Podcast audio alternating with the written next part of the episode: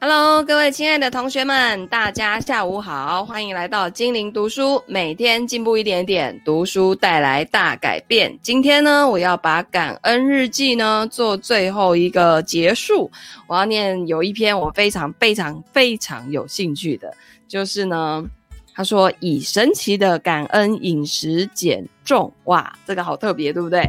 好，那在开始之前呢，一样来读我们的慢慢致富，真的很慢很慢，很慢的致富。我们今天来到第六十六天了，如何对付疯狂的市场？所以这个这里有一句话哦，就提到了财务上的智慧是体现在我们需要常常质疑我们的第一直觉反应。”第一直觉反应，先不要去做动作，要等到第二直觉，就是第第二个那个念头出来了哈，就是往往冲动的时候就会做错事情。好，这边提到说，买股票跟股票基金并不是什么难的事情，难的是你在投资过程当中所可能面对的挣扎。我们现在所管理的钱，也许是为了几十年后退休的，呃，退休要用的。那这个过程可能是二十年、三十年，或是更长的时间，但是我们所密切注意的却是股票市场每天的变化，特别是股市动荡的时候。这里面呢，所潜藏的危险就是我们面对市场下滑的时候惊慌失措，以至于在最糟的时刻。脱手抛售，如果运气够好的话呢，一段时间之后，你也许会适应股票市场的这种不确定性。不过，以下这三种策略可能也会对你有帮助哦。第一个，你应该要能看到黑暗中的光明面。如果市场下跌，当然会损及你现在手上所拥有的投资。但是呢，你如果一直有往你的投资组合里面注入新的储蓄。就意味着你其实也可以在下跌当中获利，因为你可以在这个时刻用更便宜的价格来买进股票。实际上的情况就是呢，如果你现在是二十岁、三十岁，你手上现有的投资组合价值跟你十年、二十年后可能做的投资比较起来，其实算不了什么，对吧？第二点就是，你应该要关注所拥有的所有资产，就算是市场下跌，让你的股票投资缩水了百分之二十、百分之三十，你的总财富也不太可能跟着也就缩水这么多了，因为你还有钱是放在债券啊、银行里头的，那也有房子、有社会安全福利计划、有资格领取的退休金等等，啊、呃，也许是最重要的部分，就是这个。你的人力、人力资本里面哦，这一切的价值都跟以前一样是没有变动的。OK，所以第三点，他说，请记得，股票是有基本价值的，在股市动荡的时候，账户报告上所显示出来的只是数字而已。而且是不断缩水的数字，但是这些下跌的数字背后却是实实在在的商业行为，是为大家生产出每日所需的商品或服务的商业。总有一天，投资者会认知存在于那一边的价值，同时会投入资金，而使得股价再度攀升。OK，好，那。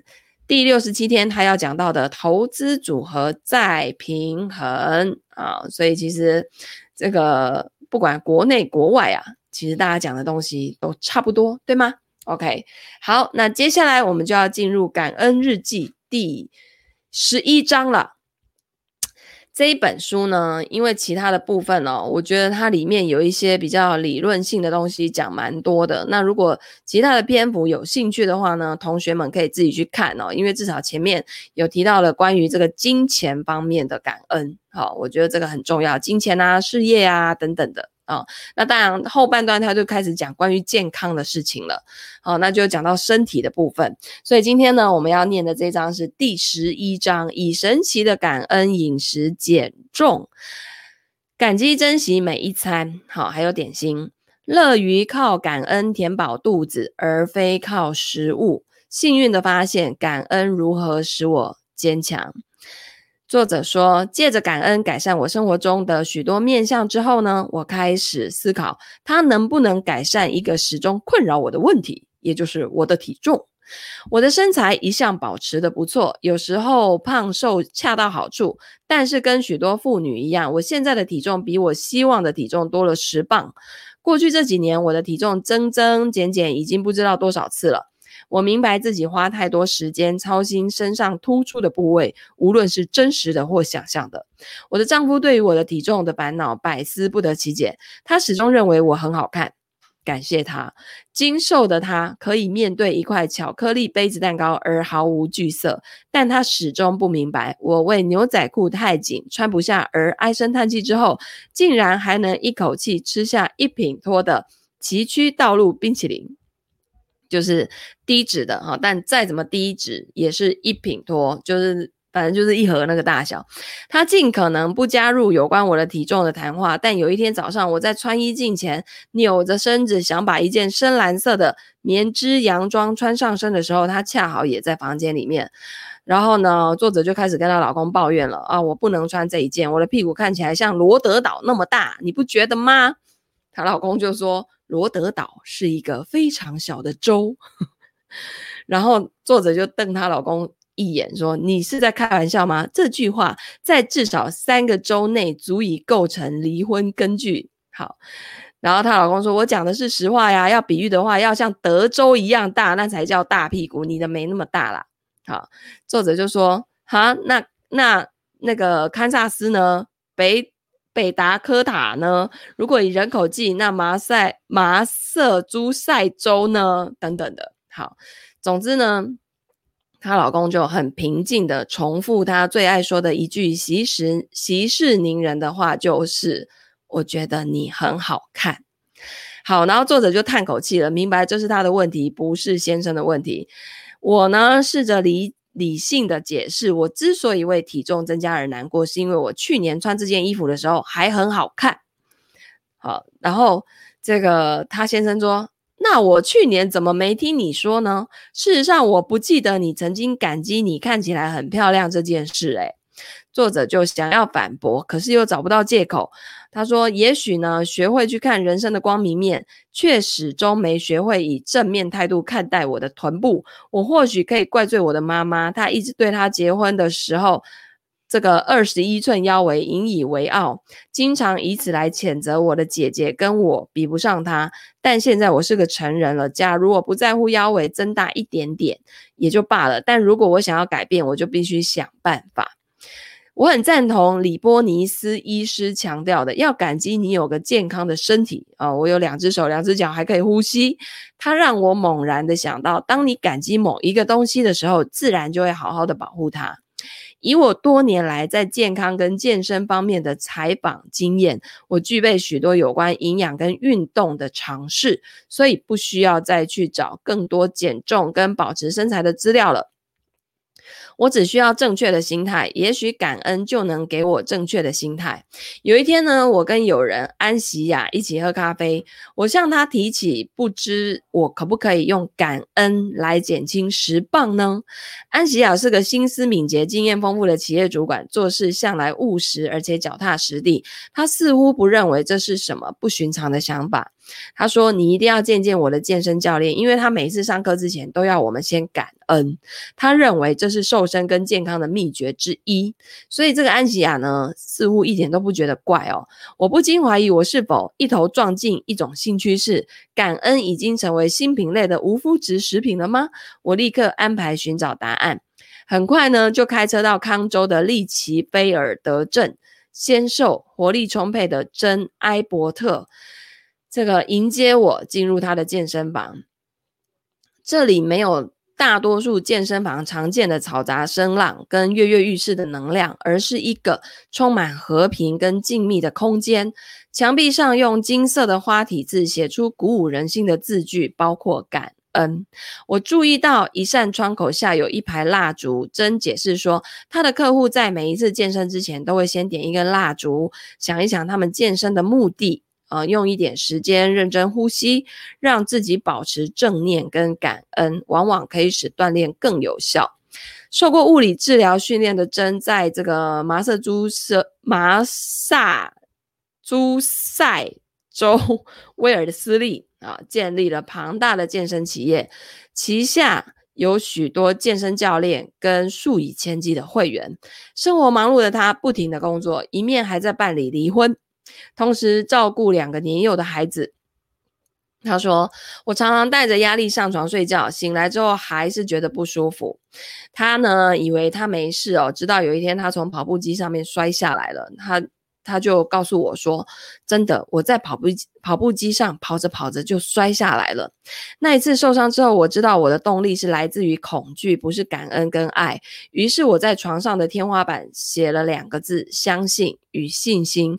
我必须相信我们不会有问题，而信心是我可以从我已经拥有的一切当中去找到感恩。他们给了我往前走的力量。”所以他带着两个年幼的儿子搬到他成长的康州小镇，独立开了一家健身房。真没有坐在椅子上，而是坐在一颗蓝色的大健身球上面讲这段往事。他看起来跟任何人一样稳定平衡。他惊叹感恩的力量协助他度过难关，很想也把这份礼物送给他的客户。他告诉我说，他发现啊，许多人来自他所谓的匮乏之地。假如他们瘦得不够多，或不够漂亮，或身材不够好，他们就会觉得难过。但这些都是他们自己的观点。但是严格的锻炼跟持续的缩腹运动都不足以解决问题。珍娜就很诚恳的告诉我说：“如果我们侮辱自己，把自己看得很差，我们就会越看低自己。你把自己看成肥胖、迟钝、疲倦，你就会成为那样的人。你必须发现自己，然后翻转它。”当你看到旁边那个人正在跑步机上跑步，而你是慢走，你不要觉得尴尬，要去看所有的祝福与恩宠。我在健身房，我有动力激励我来，我有一双强壮的腿支持我，我有功能健全的心跟肺。感谢你们，感谢你们。当他说服客户把心态翻转成感恩以后呢，他立即就看到成果了。他们在跑步机上的速度会加快。虽然步伐有点摇摆，许多人宣称后来懒洋洋坐在沙发上想吃巧克力的时候，他们会决定以运动取代巧克力。我告诉珍，我最近得知感恩使人在工作还有事业上会产生更多动力，所以它适用于减重跟健身应该是合理的。可是不知道什么原因，我到现在还没有体会到感恩我的身体多出来十磅的肉就能证明，对吧？结果这个真就鼓励作者啦。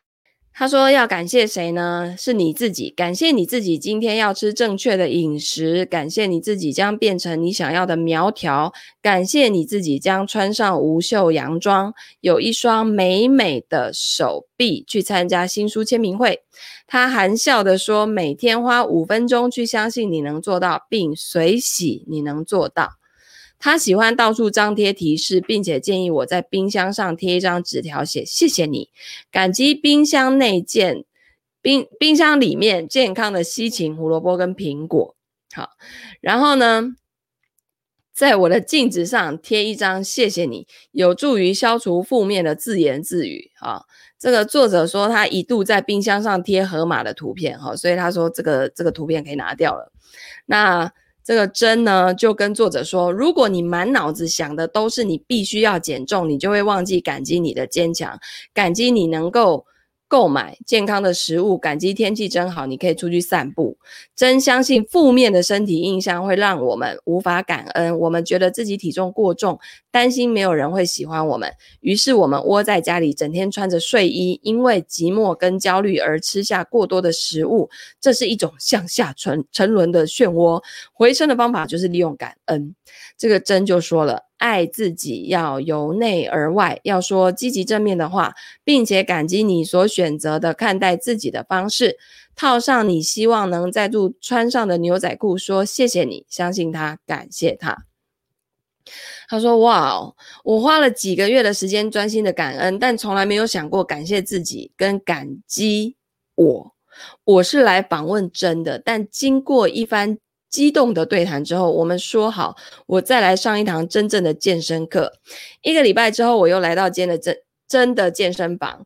然后呢，这次我穿的是运动鞋跟运动衣。他劝我一边运动一边想一个能激励我的字。他的版本的咒语哦，就是因为他知道我的目的就是想要减肥，那建议我用苗条或意志力，但我摇头。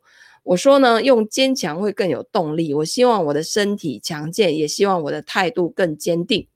珍就很热烈的说：“很好。”他把我带到窗边，叫我闭上眼睛，深呼吸，想象自己更坚强。我试了，可是觉得有点尴尬，因为身为记者，我比较习惯观察经验，而不是实地体验。而且我很想要拿我的笔记本，但是我终究按捺这个冲动，专注在当下这一刻。针呢，就指出了我的双手在胸前抱得紧紧的，就建议我放松肩膀，张开双手。想象自己是健康的、苗条的，穿得下那一条牛仔裤。接着感激你是坚强的，让感恩进来。谢谢你，我是坚强的。他说呢，我就像一个中学生一样哦，感到很不安。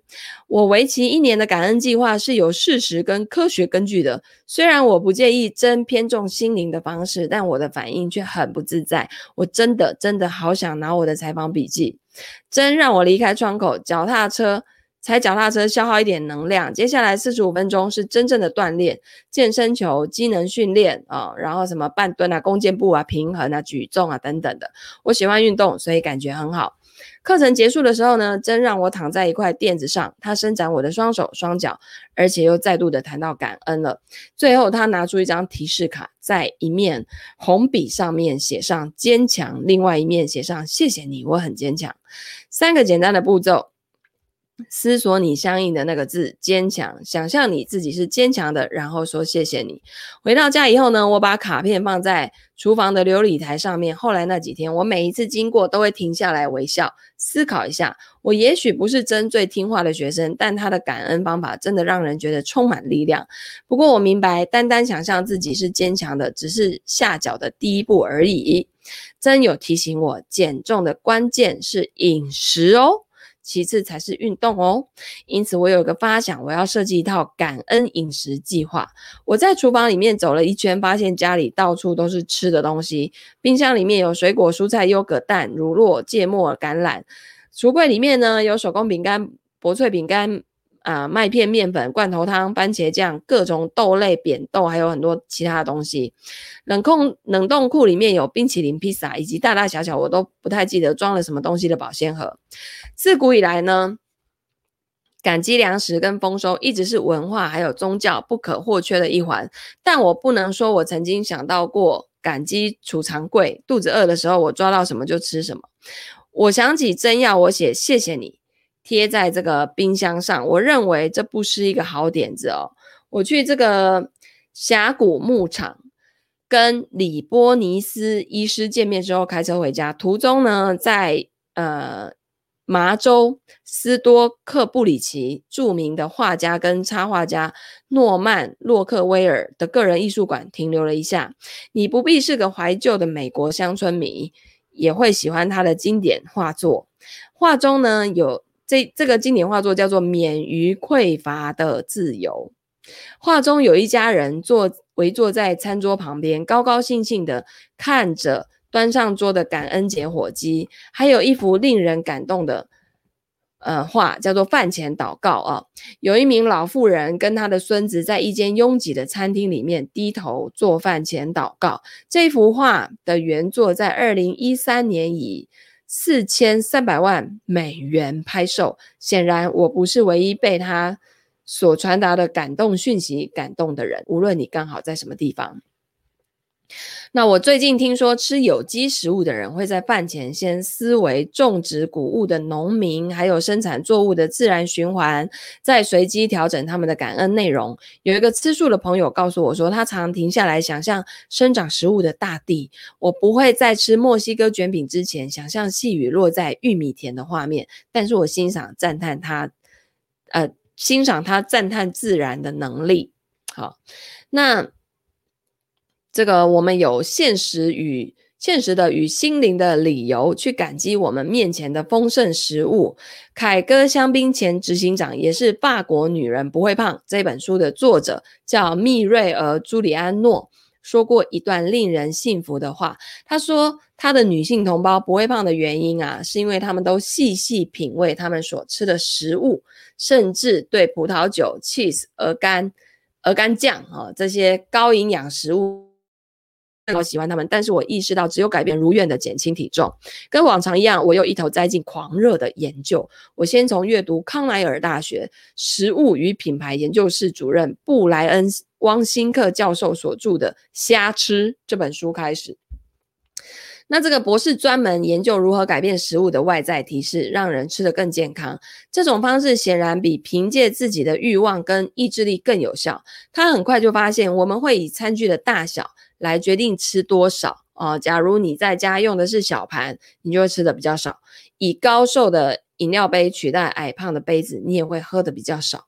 由于我们需要一些视觉暗示，告诉我们什么时候停止吃，那这个博士呢，就说服食品公司开始贩卖一百卡路里包装的零食。很多人愿意多付一点钱买比较少的食物，这个方法也算是一个不错的赚钱策略哈。在一项令人难忘的研究当中，他送看电影的观众免费的爆米花，结果那一些拿到大杯装的人，比拿到中杯装的人吃下更多的热量了。有趣的是，这些爆米花都不新鲜，口感像在嚼保丽龙。好，那没，而且有的有一个人还忘记，就难吃到有一个人忘记他是免费送的，事后还去要求退钱。那没有一个人呢喜欢，可是他们都还是吃下去，因为就是免费。他们事后报告，杯子大小不会影响他们的食欲。但是这个博士在不同的电影院跟剧院一再重复做这个实验，有时候用 M&M 巧克力，有时候改用麦麸薄片饼干，但结果都一样，你给越多就吃越多。那还有一次，他请一群学生吃午餐，让他们喝番茄汤，没有透，但是没有透露有些人的汤碗会神不知鬼不觉的自动续汤。啊、就是餐桌底下有一根隐秘的管子连接碗底。如果他们是以胃的容量来评估，不管碗里面还剩多少汤，他们应该是吃饱了就不会再吃了。但是那些拿到神奇汤碗的学生，都比拿到正常汤碗的人吃。多吃了百分之七十三。好，最近呢，这个博士又做了一些研究，观察我们的心情会不会影响我们的饮食。他的结论就是，是的，会影响。当你感觉快乐，跟宇宙合而为一的时候，你可能不会站在厨房的琉璃台旁边，直接从罐子舀出花生酱来吃。那脾气暴躁、感激，或是介于两者之间，都会大大影响你对食物的选择。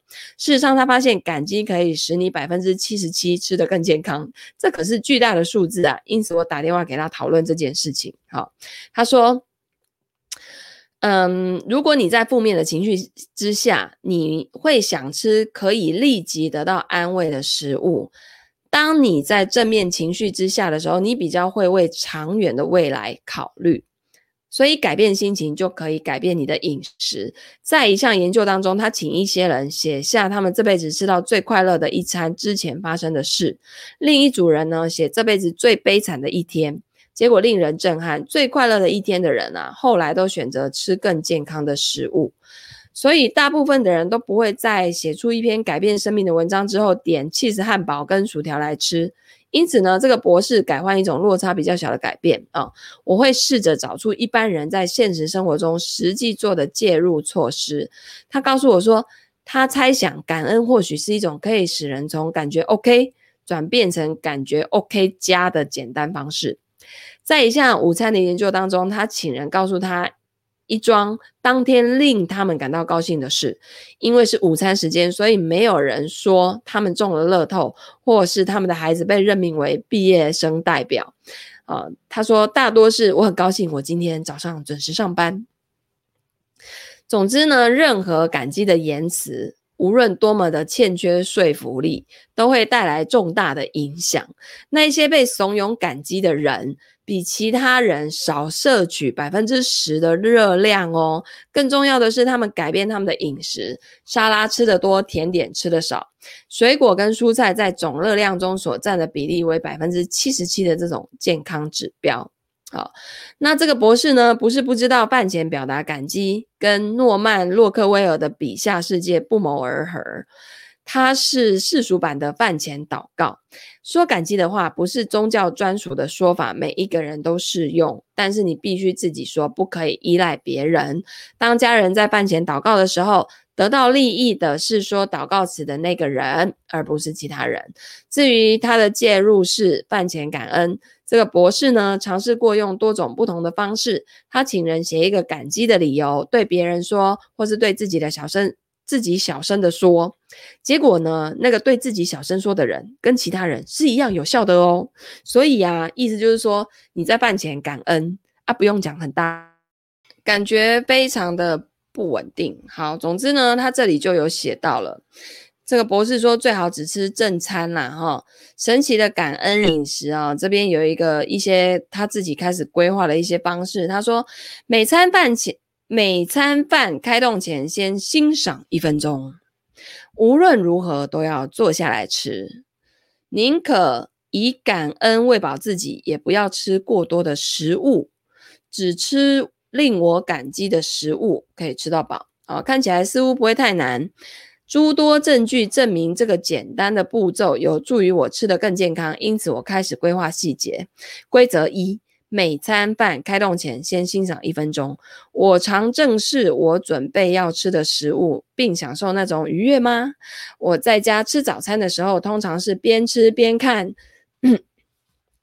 电子邮件，或者是阅读最新的动态消息。在餐厅里面，我会一直跟朋友讲话，直到餐点送到桌上。现在我想多一点关注，我给自己六十秒钟的规定，我要用一分钟来欣赏鲜摘的玫瑰红苹果、新鲜罗勒的香气、一片香瓜鲜亮多汁的表面。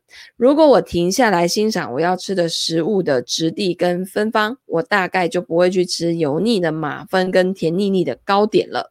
我的朋友在餐厅吃饭都会先拿出手机为每一道菜拍照，之后再开动。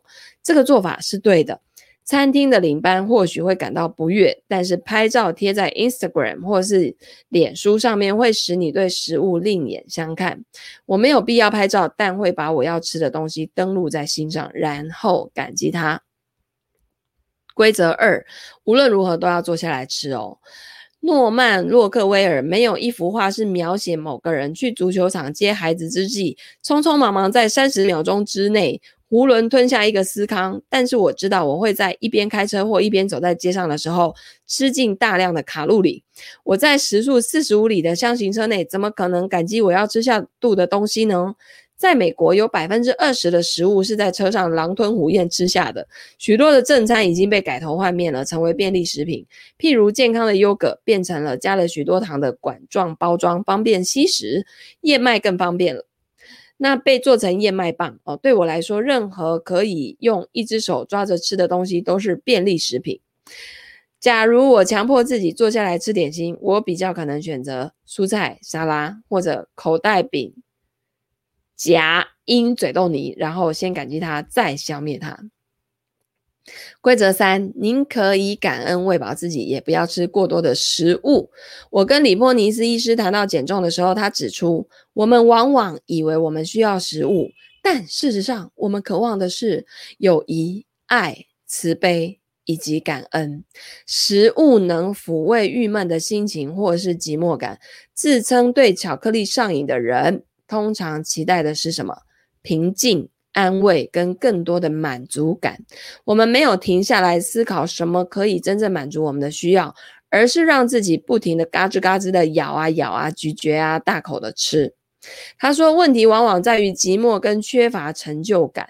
如果我们对外有更多的联系跟有意义的接触，我们就不会去找东西吃。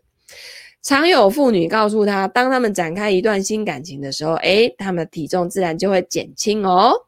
嗯，这个有爱的滋润，你不不会觉得饿。我有时候想，如果我能帮某个人找个男朋友，他的体重问题就解决了嘛。因为俗话说，找个。饭碗不如找个狼哦，果然有道理。假如我没有吃早餐，到了中午饥肠辘辘，吃点东西或许就可以满足他。但是在书桌前面坐了一个小时，还想不出一个适当的句子，也许我必须再努力的把句子想出来，而不是晃到厨房，或者是假如像李波尼斯医师所说的，我的饥饿背后有更深层的原因，我可以闭上眼睛，让自己想想我所拥有的一切，饱尝感激世界的甘露味。这个方法不但可以持久，也可以比一片巧克力饼干的热量更低。嗯，规则四：只吃令我感激的食物。感激我的身体意味着以呃不以种种方便取得的白面粉跟砂糖来去喂饱它。其实我们现在很多的饮食里面含了含有大量的糖哦，这个对身体跟血管都很不好。那我吃这些东西呢，是因为它们容易取得，例如圣诞节礼盒中没有吃完的盒装饼干，被遗忘在食物柜里面的金鱼饼干，反正我不是很爱它们，而且每次吃了以后都觉得不舒服。那汪新克教授有一次在一家中国自助餐馆观察用餐的客人，发现瘦子。都会先巡视一圈，看他们要以哪一道菜打头阵，而胖子呢，则是不管三七二十一，抓起盘子就堆得满满的。他们没有刻意挑选他们真正喜欢的食物，相反的，他们连不喜欢的食物也吃。只有我真正喜爱的食物才会被列入感恩饮食。我喜欢初秋时分在农场摊位上买到刚采摘的马科恩苹果做成的酥软苹果馅饼，但六个月之后在杂货店卖的各种冷藏苹果都味如绝辣，仿佛在吃网球。所以我只接受苹果，不接受网球。是有吃过这种恐怖的苹果吗？网球？这这这这这是什么口感呢？蓝莓依然是我的最爱，对，我也是很爱蓝莓。夏天的感恩饮食就从它开始，因为夏天是蓝莓的成熟季节，容易取得，推动感恩计划也比较容易。这些都是低热量的健康食物，我想我可以尽情的吃，这是我的饮食之道，我的规则。所以呢，不止这些，我挑选能让我吃得感激的食物，健康食物是最容易的。任何人都可以举出他们自己喜爱的新鲜食物。我摒弃加工食品，因为因为读过商品标签之后呢，谁都不会感激他们。基本上那些标签就是所有的化学成分，然后你都看不懂的字合在一起。好，那。所以呢，呃，我欣赏吃进去的每一口。由于我考量的是感激，不是热量，所以我把它也列入清单。我真正喜爱的饼干，吃一片也不会有大碍。这个就是我感恩饮食的四个原则。我不需要顾虑高蛋白质或是低脂肪，不需要顾虑它是阿特金斯或是南南海滩还是什么珍妮克雷格减肥法。只要感激我的食物，就可以改变我的选择。我不强调吃什么，而是专注怎么吃，每一口都要感恩。好，那第二天呢，我在曼哈顿开完会出来，这时候已经接近午餐了的时间。我在一家熟食店门口停下来，打算买一份乳酪贝狗，但是我立刻想起我的第二个原则，要坐下来吃，不可以边走边吃，所以我又继续往前走了几个路口，在一家菜色丰富的沙拉吧。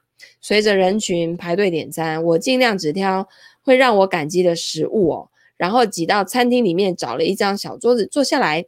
我拿起叉子准备大快朵颐的时候，又想到第一个规则：开动之前要先欣赏我的食物。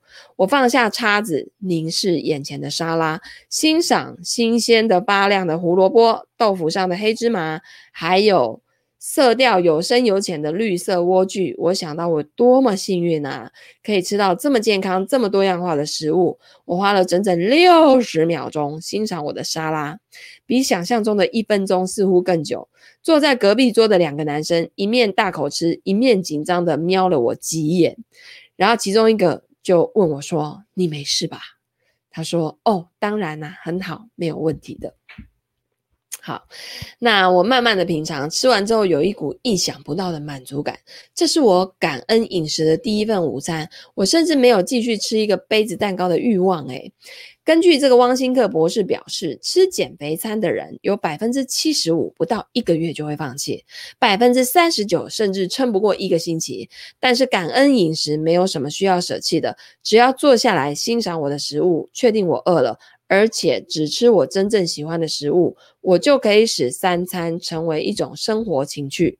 它没有剥夺或是否定。我的减重速度也许比更极端的减肥餐来得慢，但我不会因此变得脾气暴躁。我不会担心食物变让我发胖。相反的，每一餐饭都成为一件快乐的事情。汪新克博士的研究非常有说服力。瞎吃使我们变胖。而感恩饮食鼓励我们用心吃，用心吃。好，我希望它能使我变得更苗条。我的一年感恩生活啊，即将迈入第三季了。细细回顾，我在感恩，呃，我在夏季的感恩生活，已经让我感受到更健康、更有活力。